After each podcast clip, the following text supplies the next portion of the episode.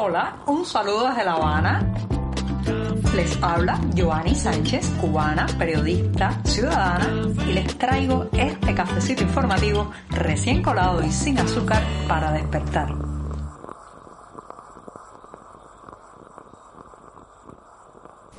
Mitad de la semana aquí en La Habana con una jornada que sigue estando soleada y fresca, bastante agradable que está el clima y tengo un café servido en la taza sin una gota de azúcar para comenzar este día comentando las noticias del 22 de febrero de 2023. Así que voy con este sorbito del día puente, del día bisagra. Después de este buchito de café, les comento que hay momentos en la vida que se quedan grabados de una manera que después cuando pasan los años y pasa el tiempo, uno siempre, siempre recuerda qué estaba haciendo en el momento en que le nació un hijo, en que conoció al amor de su vida, en que sucedió algo hermoso o catastrófico. Bueno, pues hace un año justamente en la madrugada del 23 al 24 de febrero, en dos días se está cumpliendo la fecha del 24 de febrero, recuerdo que me levanté en la madrugada porque las conexiones a Internet Cuba son tan malas que yo debía enviar un archivo de audio y bueno, pues tenía que hacerlo en la madrugada a ver si con la bajada de la demanda de conectividad podía enviarlo. Y en esa madrugada, eh, con el silencio de La Habana a mi alrededor, me enteré de que Rusia había invadido a Ucrania. Pronto, en apenas unas horas, se estará cumpliendo un año de esa guerra de rapiña, de esa guerra de invasión, de esa guerra imperialista. ¿Y saben qué? En estos 12 meses, la posición de la prensa oficial cubana y del régimen de la Habana apenas ha variado. Siguen repitiendo que en lugar de guerra o de invasión, eso se llama operación militar especial. Siguen cantándole loas a Vladimir Putin, siguen aplaudiendo al Kremlin y siguen colocando por error a 11 millones de cubanos del lado equivocado, del lado de los agresores, del lado de los invasores. Es muy lamentable todo esto porque además del costo diplomático, del costo político y hasta económico que está tomando, eh, pues, o que está, eh, pues, eh, sintiéndose en nuestro país a partir de esta toma de partido, bueno, pues, además de eso está lo incongruente que esta posición resulta con el propio discurso oficialista que se ha pavoneado durante décadas y décadas de que lo más importante es la soberanía, la independencia, pero en el momento de tomar partido la toman por el agresor, por el invasor, por el gigante que se quiere tragar al país cercano. Fíjense qué contradicción, lo mismo, lo mismo hicieron en 1968 cuando los tanques soviéticos entraron en Praga, se pusieron del lado del imperialismo soviético y ahora han repetido la misma fórmula con la cara tan dura de decir que esa es la posición correcta y que estamos en el lugar o en el bando más ético que tiene la razón. Señoras y señores, en un año hubiera dado tiempo a rectificar esta posición, pero no lo han hecho porque, en primer lugar, están esperando a ver si Putin les lanza alguna migaja, migajas, porque aquí los rusos hablan mucho, dice que están firmando acuerdos, contratos, proyectos de futuro, pero en la práctica no se ve casi nada.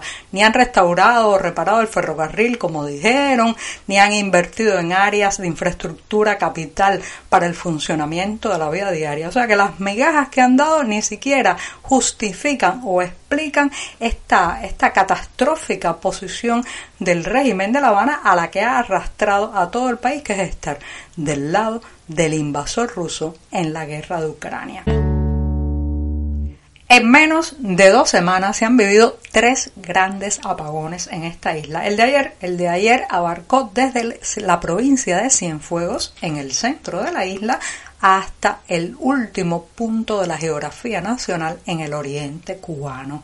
La explicación oficial, como siempre, demoraron en decir cuáles eran las razones, prometieron lo que no podían hacer, sacaron altos funcionarios en fotografías haciéndose como que estaban solucionando el problema, pero lo cierto es que la energía solo se restableció en horas de la noche después de que los residentes desde Cienfuegos hasta la provincia de Guantánamo estuvieron sin energía eléctrica para cocinar, para alumbrarse, para hacer sus tareas cotidianas. Bueno, pues al final el argumento es que, que un incendio en zonas forestales ha afectado el tendido eléctrico, ha afectado eh, pues la infraestructura energética y eso fue lo que ocasionó el apagón de ayer. Pero señoras y señores, todos los días es una historia diferente, una cosa nueva.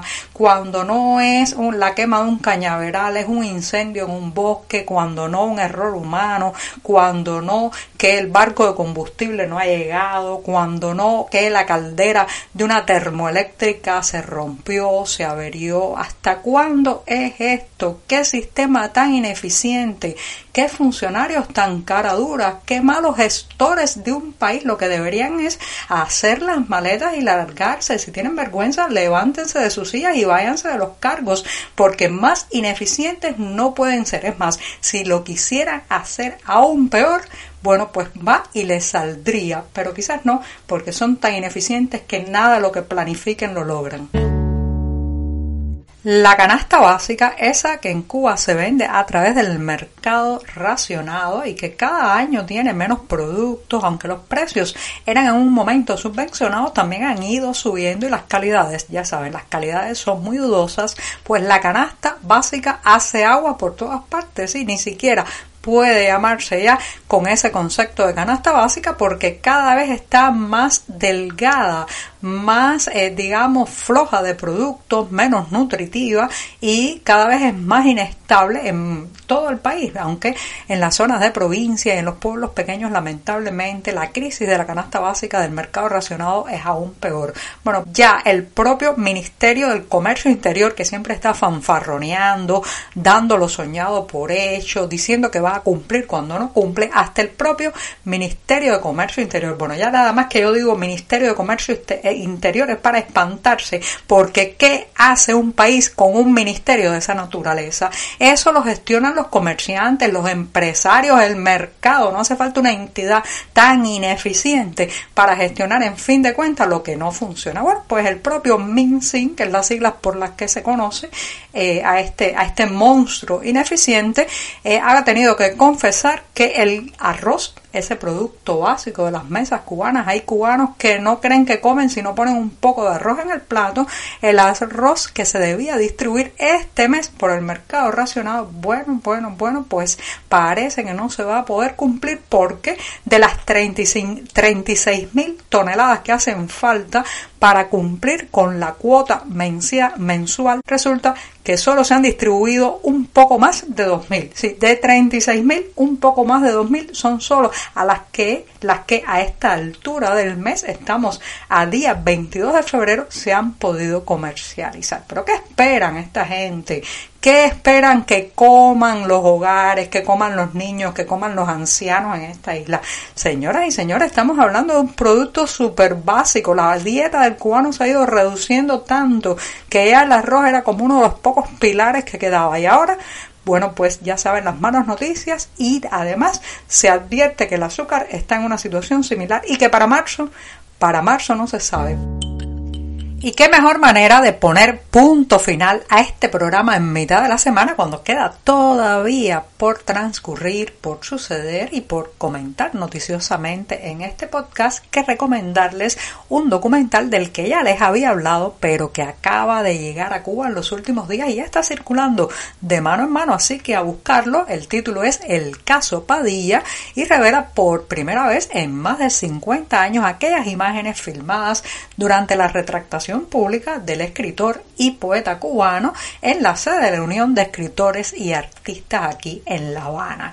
Esa filmación, que es un documento histórico y demuestra eh, lo ocurrido en un hecho que marcó la cultura nacional, no solamente en un antes y un después, sino que dio paso al tristemente célebre quinquenio gris, apretó las tuercas de la estalinización de la cultura cubana y otros horrores que todavía, señoras y señores, siguen deambulando en la artística y literaria en este país. Así que si puedes, busque el documental El caso Padilla del director Pavel Giro porque tiene imágenes que aunque parecen lejanas en el tiempo, nos interpelan y nos hablan de la Cuba de ahora mismo. Muchas gracias y hasta mañana jueves que ya saben es mi día preferido de la semana.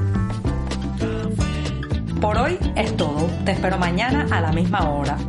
Síguenos en 14medio.com. También estamos en Facebook, Twitter, Instagram y en tu WhatsApp.